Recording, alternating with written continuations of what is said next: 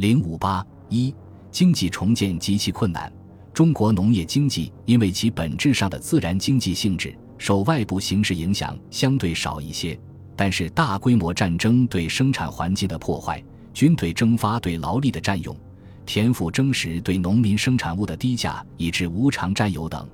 对于战后农业生产恢复和发展的不利影响仍然是相当大的。加之就有农业生产关系甚少变化，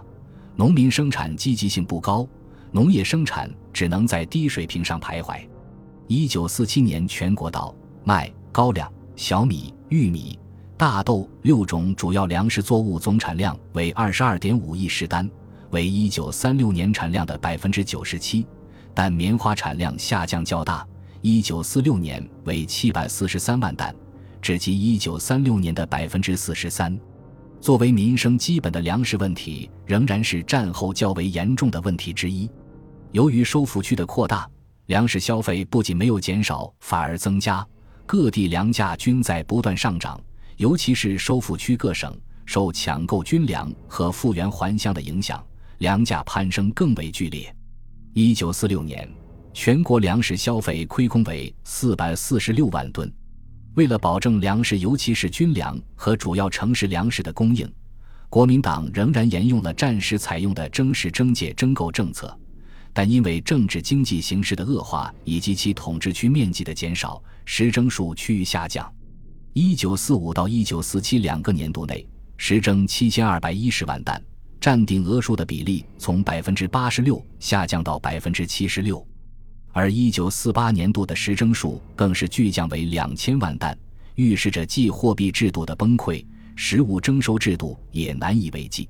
农业经济复兴的关键仍然是土地问题。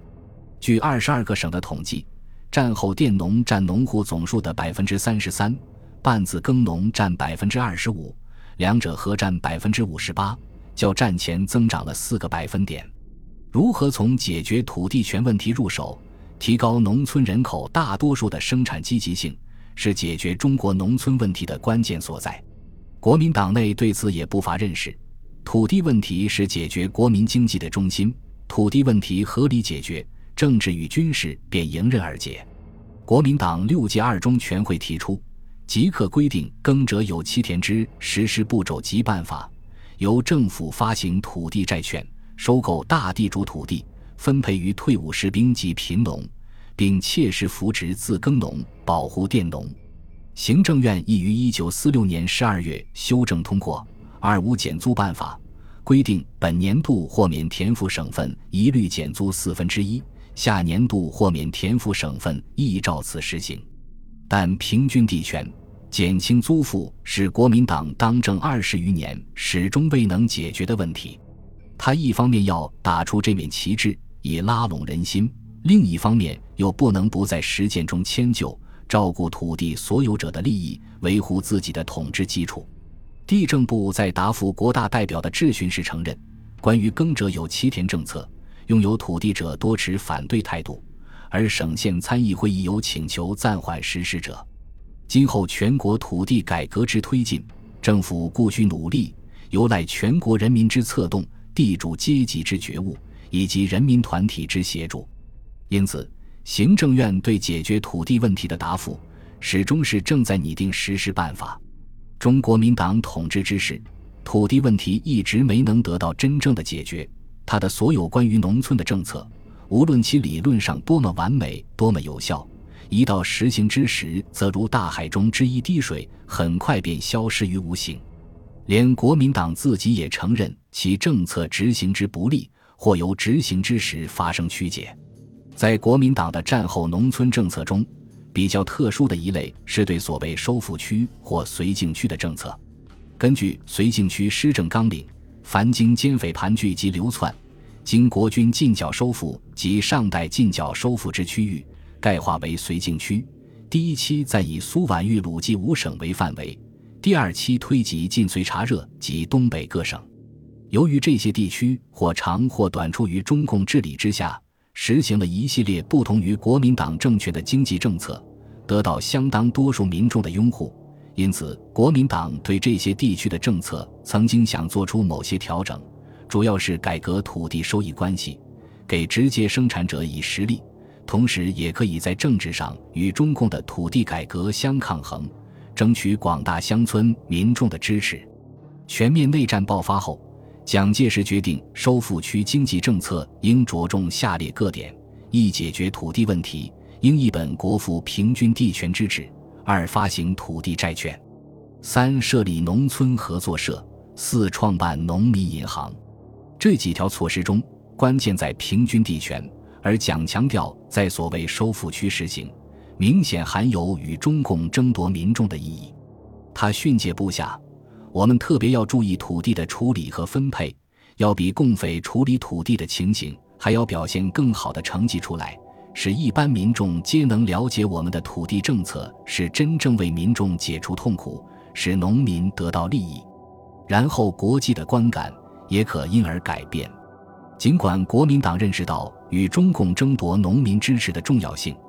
但国民党正式出台的政策仍然偏向于土地所有者。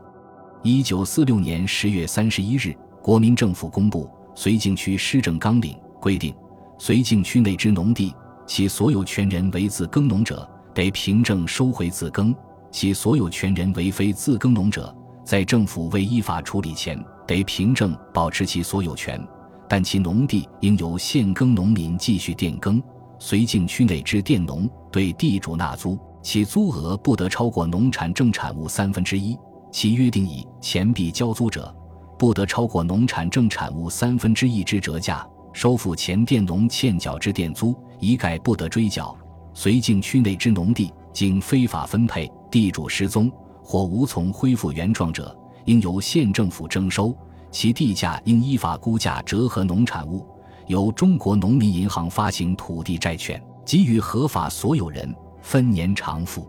在此前后，行政院公布了。绥靖区土地处理办法，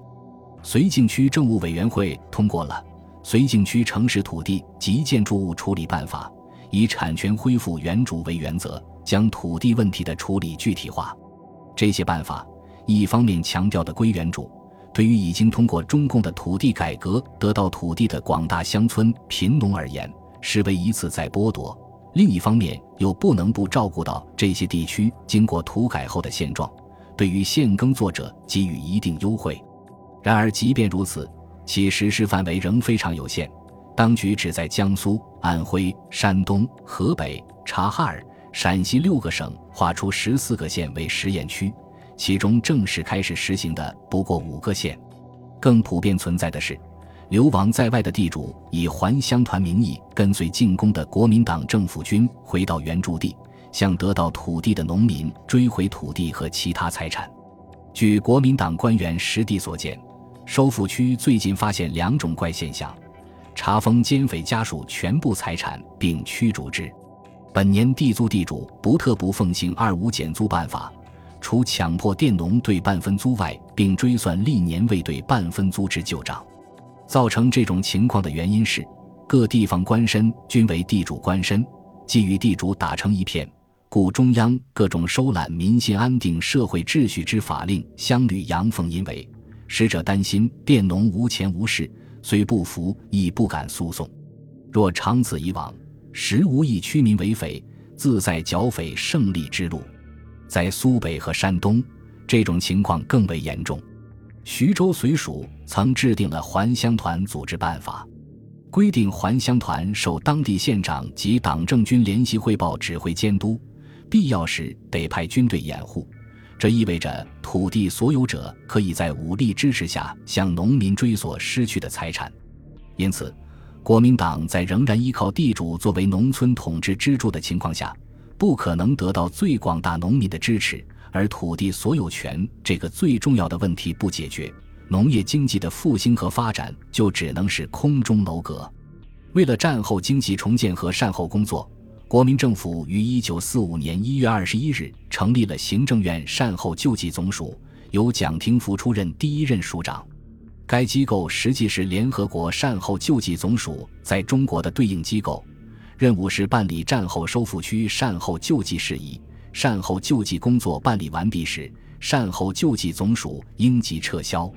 当年十一月十四日，邢总与联总签署协定。规定联总以善后救济物资和服务供应中国，分配过程对联总公开，并需全部用于善后救济。联总可观察行总是否遵守协定，并派员视察救济工作。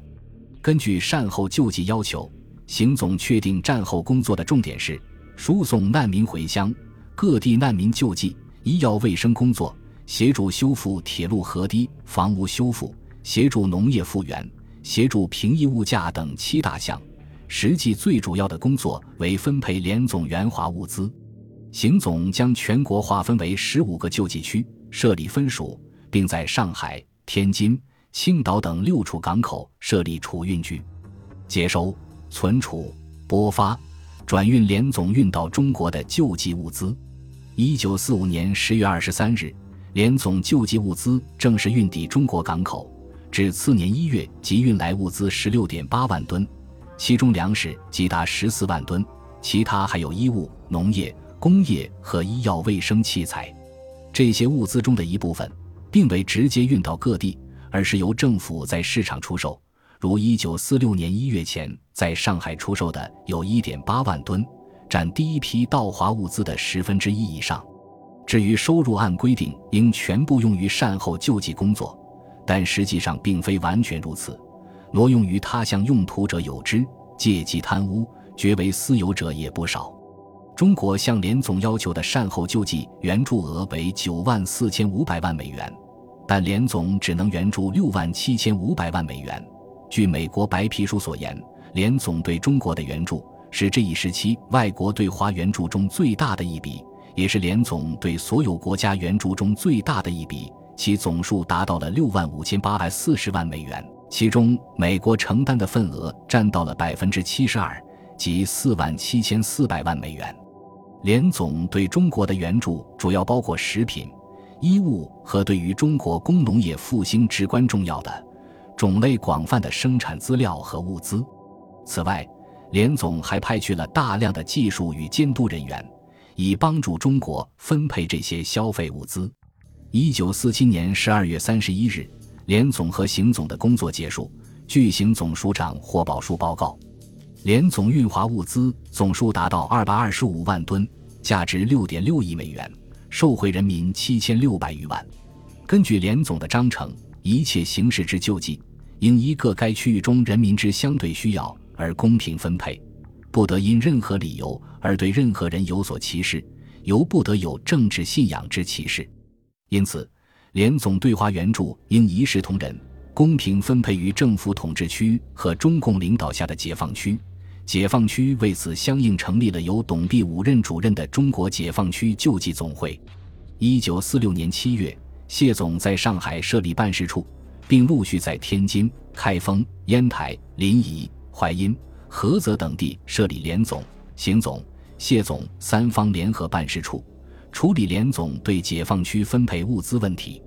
国共关系破裂后，谢总驻沪、津。开封三地人员成为中共在国统区唯一的公开合法机构，直至一九四七年底，联总结束在华救济工作，谢总人员才全部于十二月间撤回解放区。据统计，在联总对华救济工作中，解放区共得到价值约一千亿元法币的物资，主要通过山东港口运入解放区的物资计八万多吨。本集播放完毕。感谢您的收听，喜欢请订阅加关注，主页有更多精彩内容。